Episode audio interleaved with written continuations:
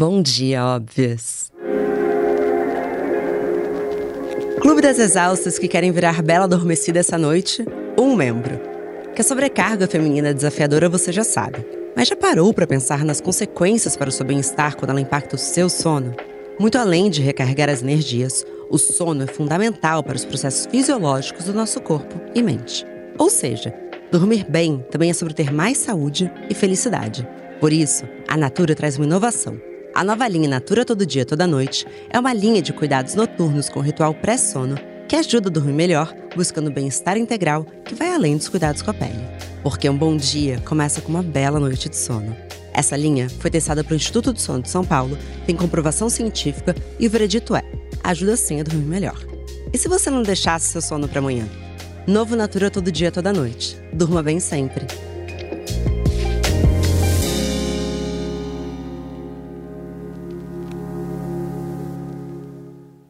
Bom dia, Helena. Como que você tá hoje?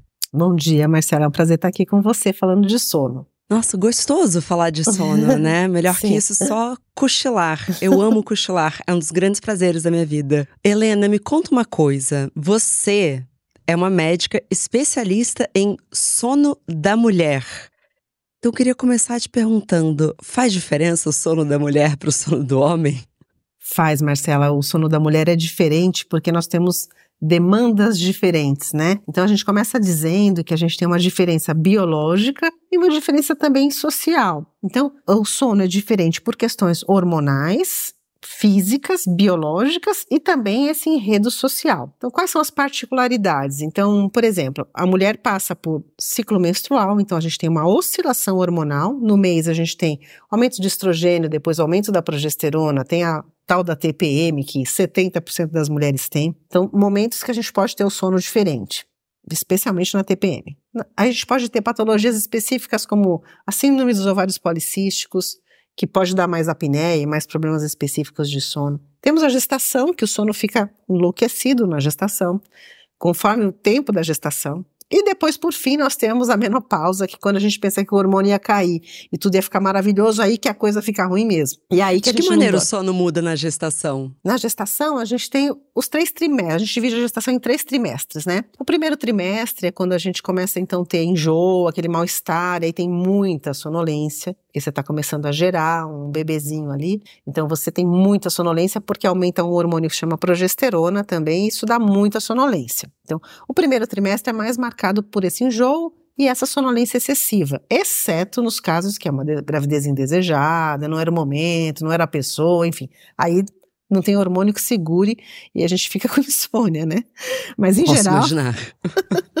aí, mas no geral, sonolência excessiva no primeiro trimestre. O segundo trimestre é um trimestre mais tranquilo, de gestação e, de, e também de sono, porque a barriga não está tão grande o mal-estar passou, então tá ok. Aí o terceiro trimestre volta a complicar, porque com o aumento do volume abdominal, né, o bebezinho ali, o útero cai sobre a bexiga, então a bexiga fica apertada, a gente começa a ir mais vezes ao banheiro, interrompe o sono, né? A respiração fica mais curta, porque também o volume abdominal comprime o pulmão para cima, então respiração curta, indo no banheiro, então começa a ficar muito fragmentado. Do ponto de vista físico e do ponto de vista social, emocional, a gente começa a ficar ansioso, que está chegando a hora do parto, não sabe como que vai ser. Então, a gente tem esses múltiplos fatores que vão levando aí o sono também, no final da gestação, ficar bem chatinho. E na TPM, todo mundo fica mais indisposto ou sou só eu? Olha, TPM é um, uma gama de coisas, né?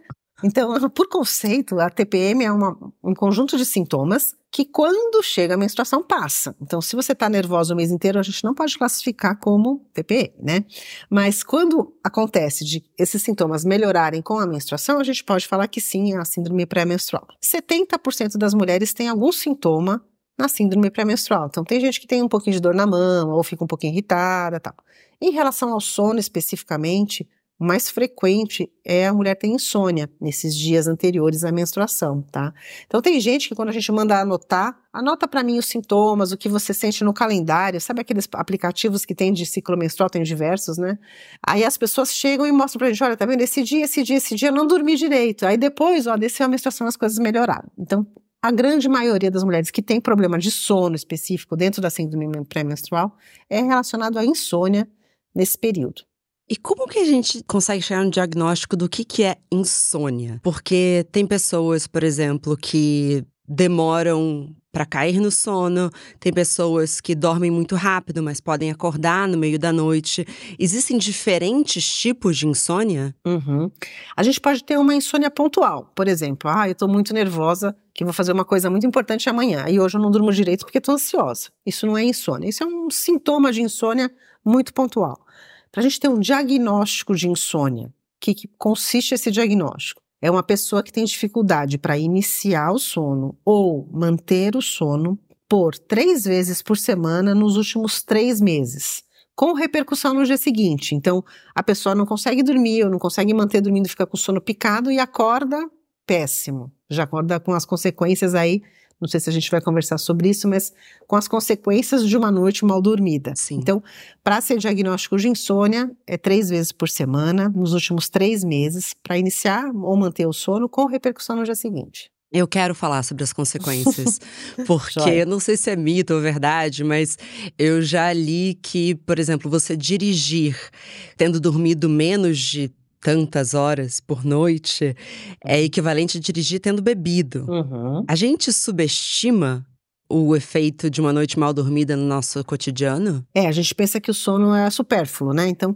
você pega e tem mil coisas para fazer, o que, que você vai deixar de fazer? Deixar de dormir né? Uhum. Como se o sono fosse uma coisa supérflua, dá para diminuir a quantidade de sono. E a gente vive hoje uma sociedade com privação crônica de sono, porque todo mundo está dormindo menos do que poderia, deveria, né? Então acho que a primeira coisa que a gente tem que conversar aqui, Marcela, é quantas horas de sono a gente precisa dormir por dia. Então, em média, 7 a 8 horas, mas existem variações, tá? Tem, tem pessoas, não, eu falo mulheres porque eu lido muito com mulher, mas existem pessoas que são curtos dormidores. O que, que é isso? É uma pessoa que dorme 5 horas e acorda 100%, tá?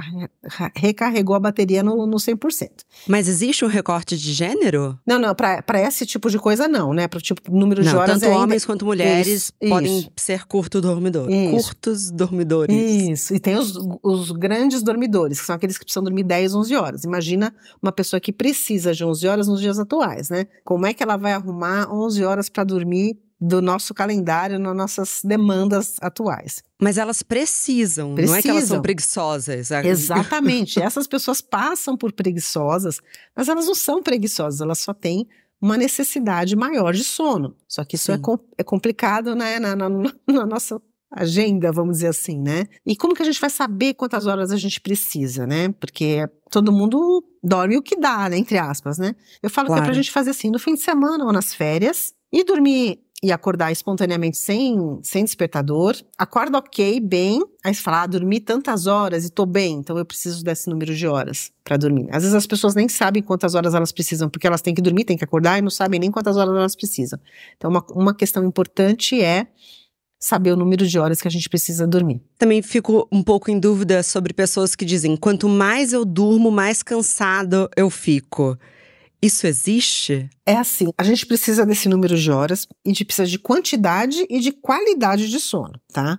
Então, pode ser que a pessoa tenha um problema de sono, um distúrbio de sono. Então, por enquanto nós estamos falando de sono normal, que é a pessoa que deita, dorme e acorda bem, ok. O que, que acontece durante o sono? Nós fazemos quatro a cinco ciclos de sono completos durante uma noite. O que, que é isso? A gente faz sono superficial, sono profundo, sono REM, que é quando a gente sonha, e começa de novo, quatro a cinco vezes por noite. Aí a gente acorda super bem. Isso é um sono normal. Uhum. E aí a gente descansa o corpo e a mente. Aí a gente acorda pleno, né? Eu sempre brinco com as, com as pessoas assim: você acorda, se você fosse um celular, você acorda com bateria de quanto? De 100%, de 50%. Quando a pessoa fala que acorda 100%, é que o sono foi ótimo, restaurador. Muita gente acorda e fala, não, já acordo com 50% da bateria. Daí vai ficar difícil de chegar até o final do dia, começando o dia com 50%, né? Isso nós estamos falando. E aí, dá-lhe cafeína. Dá-lhe cafeína. E aí, o que, que é esse negócio de ficar cansado, né? Então, pode ser que você não tenha tido um sono de qualidade, um sono não um sono que não foi restaurador. Isso pode acontecer porque você tem algum problema durante o sono. Você não faz esses estágios de forma correta, não faz a quantidade desses estágios, a gente tem uma porcentagem desses estágios que a gente tem que cumprir para acordar restaurado física e mentalmente. Então, se você não fizer essa porcentagem de. Você acorda mais cansado ainda, porque você não restaurou. Você ficou sem, sem, sem arrumar, né?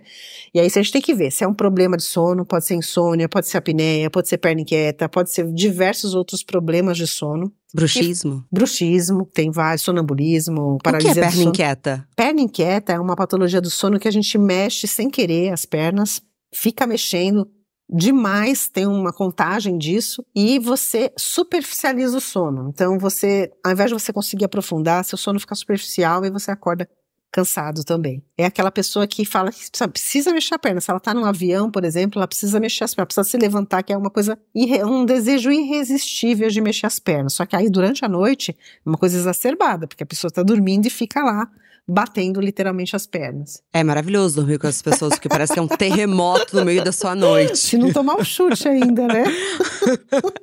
Aliás, isso devia ser um fator de, de match de aplicativo, né? Porque assim, se você casa com uma pessoa que você dorme mal junto, é, seu sono vai ficar atrapalhado, óbvio. Sim, sim. E o que, que, difere as pessoas que têm um sono mais leve de um sono mais profundo? Dá para você dormir de forma leve, então algum barulho te acorda, uma luz te acorda, mas ainda assim ser um sono de qualidade? Ou todos nós deveríamos estar dormindo mais profundamente? A gente tem então esses estágios, né, que é o sono superficial, que é um e dois. Se a gente fizer aquele exame da polissonografia, que vai registrar o seu sono de uma noite inteira, a gente vai ter uma porcentagem desses estágios. Então, o sono superficial é mais ou menos metade da noite, a outra metade é 25% mais ou menos de sono profundo e 25% de sono REM. É, às vezes a pessoa se dá mais conta desse sono superficial, ou quando a gente está assim, lutando contra o sono. Aí você fala, será que eu dormi? Será que eu não dormi? É quando a gente fala que está em uhum. alfa, a gente realmente está em alfa. Está tentando dormir, está tentando entrar num estágio de sono. Isso é uma parte do sono, mas a gente tem que passar pelas outras partes.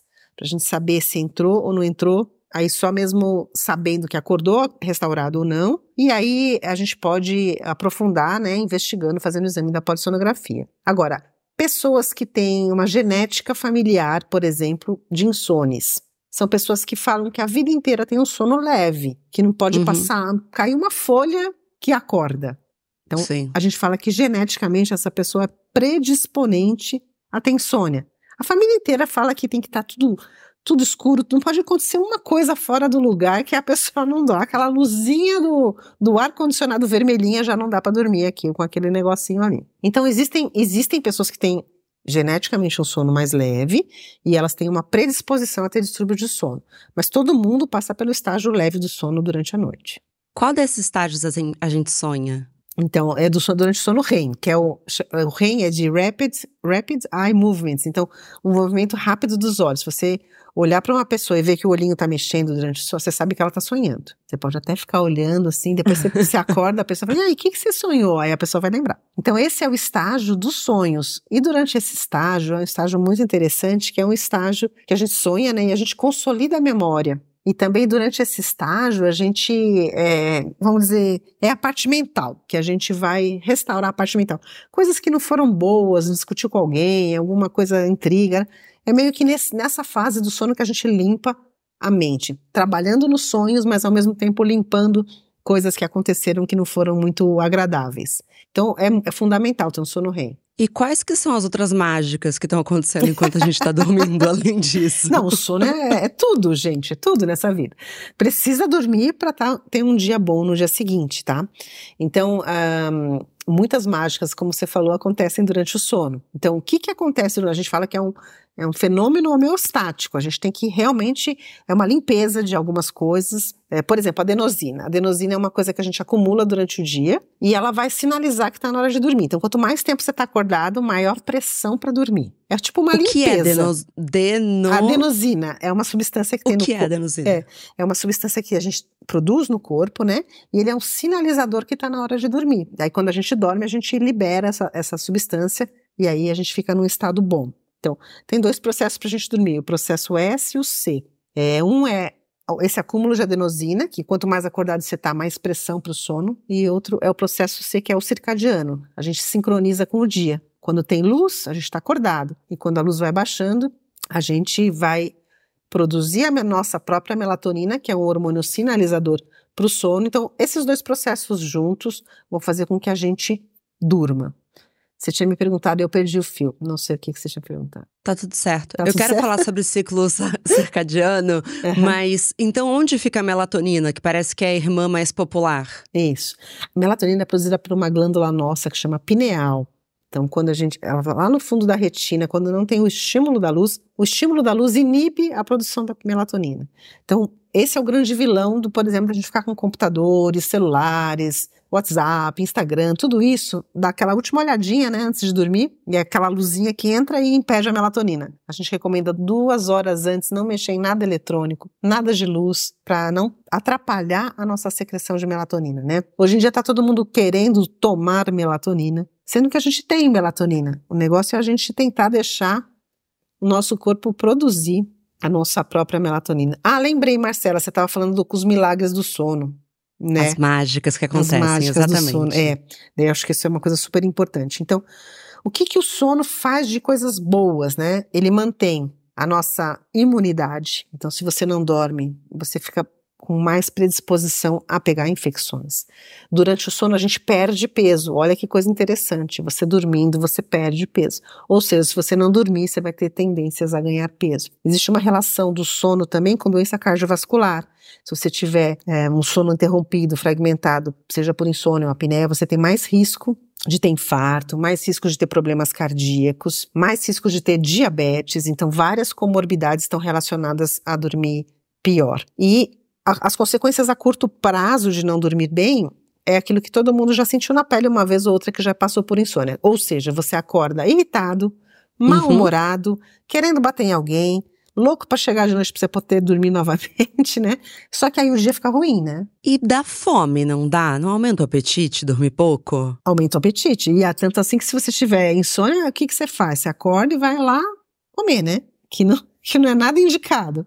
Mas é o que acontece, as pessoas estão sem dormir, levanta, vai no banheiro, passa na cozinha, come, vai ficando pior a situação, né? Então, as consequências a curto prazo são essa coisa da irritabilidade, déficit de memória, dificuldade de tomada de decisão, a gente fica mais lento, né? Se não dorme direito, aí gente faz uma pergunta, assim, peraí, o que você perguntou mesmo? Então, as consequências a curto prazo são essas mais é, da parte emocional mesmo, né? De, de, de contactuar, de brigar. Briga sem motivo, às vezes tem até motivo, mas aí exacerba mais ainda, né?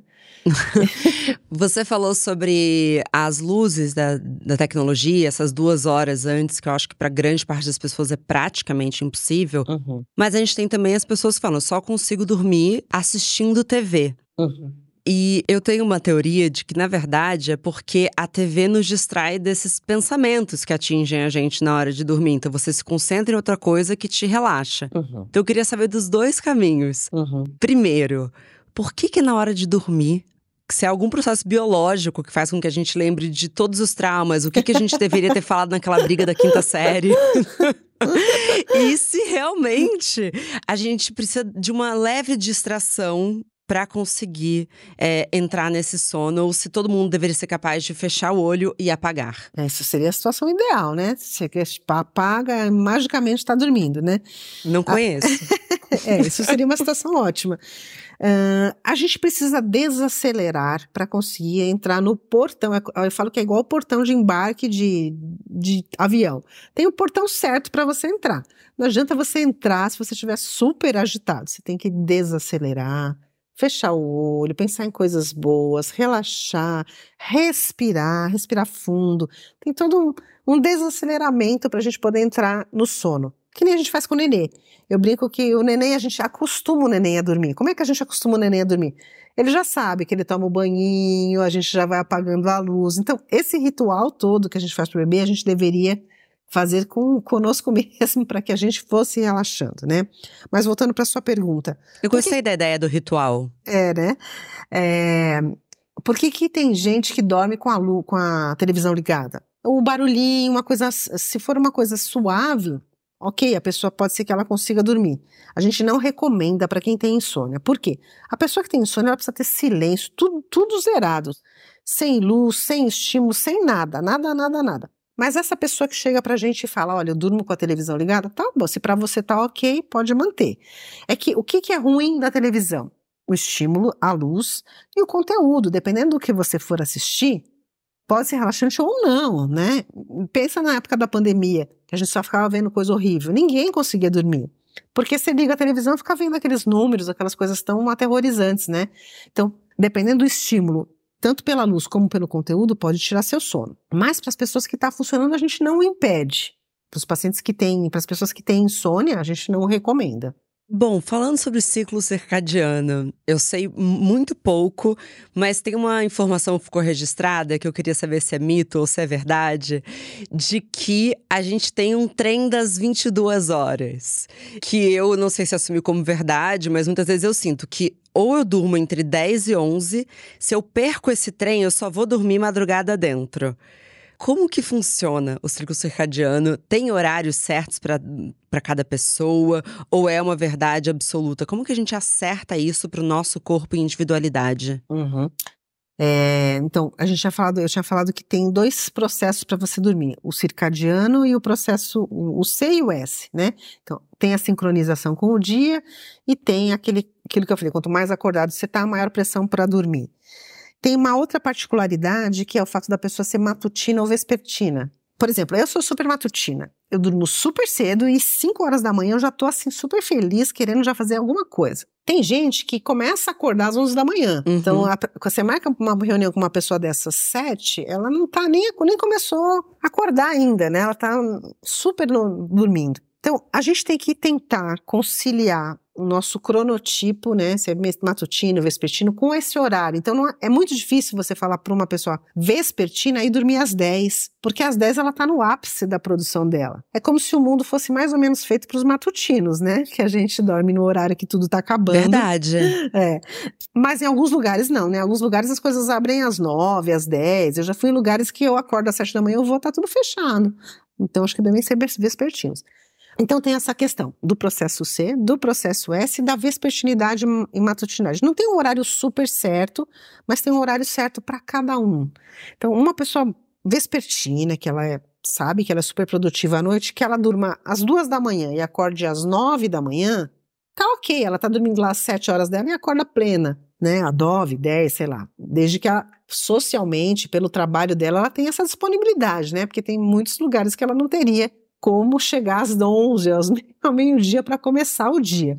Mas se tiver, e a pessoa tiver esse cronotipo, ela pode tentar respeitar o corpo dela e a sincronia dela com o dia e com a noite dentro do cronotipo dela e aproveitar dormir no melhor horário que ela tem. O importante é a gente sempre tentar respeitar o nosso ritmo e tentar manter mais ou menos constante. É muito ruim dormir cada hora, cada dia num horário, sabe? Isso é ruim. Ah, então o ideal. É manter uma rotina. De todas as coisas aqui que parecem desafiadoras, é pelo menos tentar toda noite deitar no Sim. mesmo horário? É. A gente tem que tentar ter uma rotina de, de vida nisso, né? Assim, acordar. Assim, imagina uma coisa super saudável. Você acorda, toma café, faz as refeições certas, faz atividade física, trabalha, para de trabalhar no horário X, aí você vai para casa tranquila, respira, desacelera, assim, situação ideal, né? Um Quase, sonho. Exato. Quase inexistente, mas essa seria a situação ideal. Aí você fez tudo o que você tinha que fazer no dia, você não tem lição de casa, não vai abrir aquela planilha de Excel na sua cabeça com tudo que você tem que caber no dia seguinte, e você está super pleno, pensando no mar, tranquilo, respira, dorme, dorme pleno, acorda maravilhoso e pronto, aí foi um dia fantástico. Mas não é bem assim que funciona, né? E eu queria saber qual a influência de cafeína e álcool no nosso sono? Então, a gente não deve é, ingerir café. A cafeína é estimulante, né? Estimulante. Então, com a cafeína, você fica mais acordado. Tanto que a gente até usa cafeína quando quer estudar, fazer alguma coisa à noite, se manter esperto. Então, para quem está com dificuldade para dormir, evitar, especialmente depois das quatro, seis da noite, evitar o café porque ele vai ser um estimulante, aí você vai ficar mais aceso. E o álcool, o álcool, tem gente que fala, olha, se eu tomar um pouquinho de álcool, me deixa um soninho melhor, é mais fácil para dormir. Aí nós temos dois problemas. Um é que muda a estrutura do sono. Então é uma falsa sensação de que você está dormindo bem. De que maneira muda a estrutura do sono? É, você acaba não fazendo sono profundo como deveria ser, né? Não faz todas as fases do sono, então ele não, não, não acaba não sendo um sono de qualidade. Entendi. E fora que a pessoa fica acostumada, não, não, mas isso me facilita, para dormir vai tomando também cada vez mais, aí também tem outros problemas inerentes aí ao fato de você consumir mais álcool, né? Então o ideal é evitar o álcool. Claro, a gente pode tomar um alquinho social, mas sempre maneirando e sabendo que não é a solução para dormir melhor. Não é um parceiro do sono. Não, não, não é, não é. Existe uma temperatura melhor para dormir? É, a gente tem que ficar bem confortável, né? A gente não pode uh, oscilar muito, nem muito frio, nem muito quente. A gente tem que ficar numa, numa temperatura confortável para que a gente fique relaxado e consiga aí entrar, entrar no sono. Então, Helena, para a gente finalizar, qual que seria então esse ritual para nos tra tratarmos como os nenês que dormem muito bem, de mães abençoadas? Bom, a gente fala, esse ritual engloba dicas de higiene do sono, né? Então, o que, que seria isso?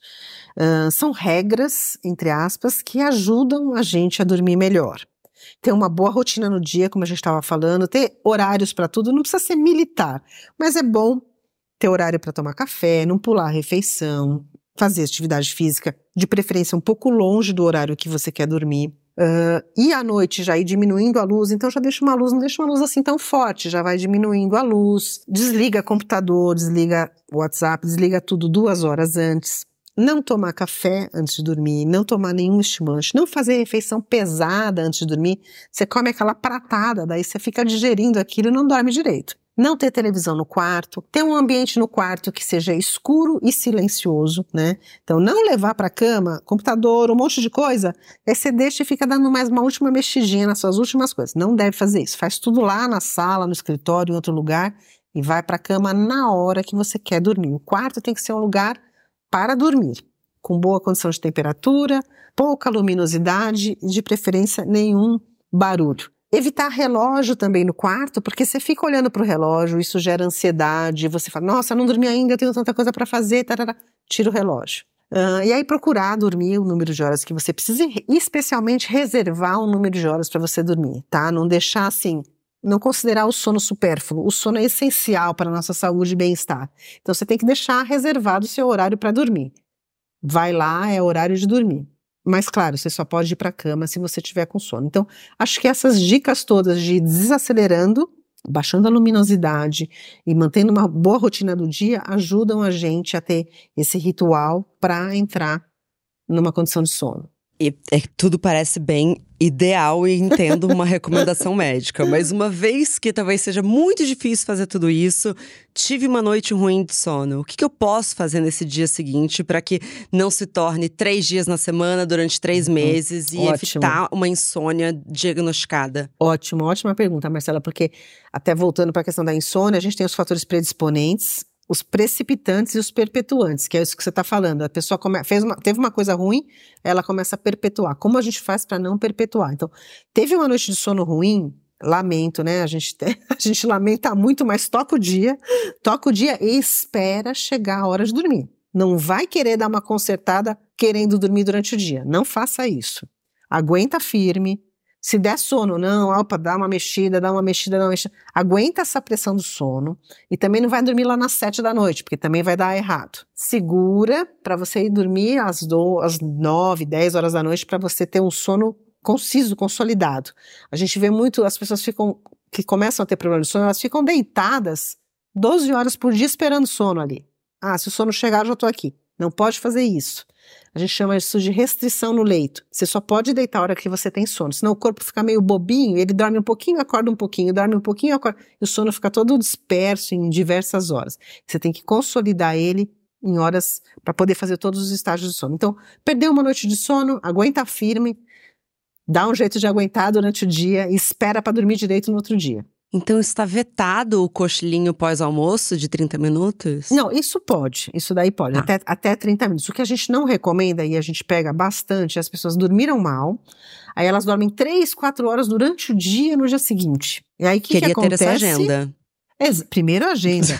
claro, essa, essa oportunidade. E segundo, a gente perde aquela pressão do sono que eu te falei, porque você já gastou a adenosina que você tinha nessas três horas. Então, perdeu a pressão solar e chega à noite, você não consegue dormir, porque você perdeu aquele embalo da adenosina que vai te ajudar a dormir. Então, 30 minutos, 40, ok, né? Quem tem essa possibilidade, ok, é, também é meio difícil, né? A gente ter na Baita agenda. privilégio. Eu acho.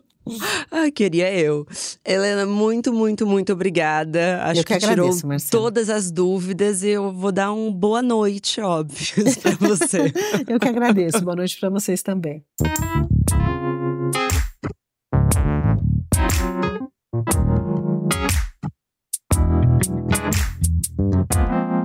Bom dia, óbvias.